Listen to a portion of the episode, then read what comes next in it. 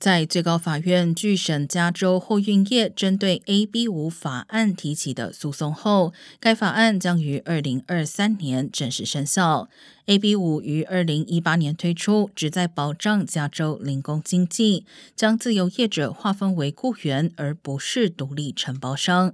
但加州卡车运输协会认为，法案一旦生效，许多已花钱购买自己卡车的运输业者，不能再以个人身份独立拉货，除非转为某家机构的正式员工，